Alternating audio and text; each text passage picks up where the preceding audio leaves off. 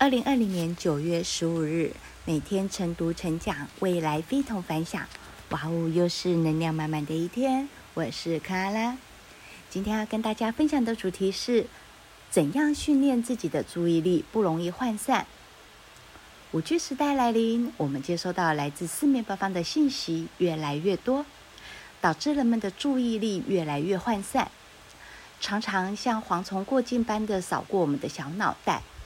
这个时候啊，我们需要随时的提醒自己，清晰加焦点，来避免自己被四面八方的信息带着走。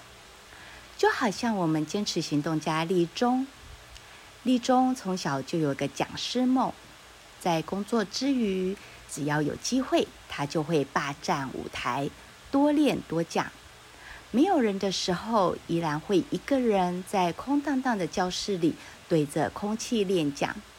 对于自己在想要能力的学习提升上足够的清晰，坚持行动家一位，一位在坚持行动家受到了恩惠，在短短六十天就有了前所未有的改变，因此自己受到了恩惠，所以就想透过这个平台来为更多伙伴们付出，在过程中学到焦点的力量。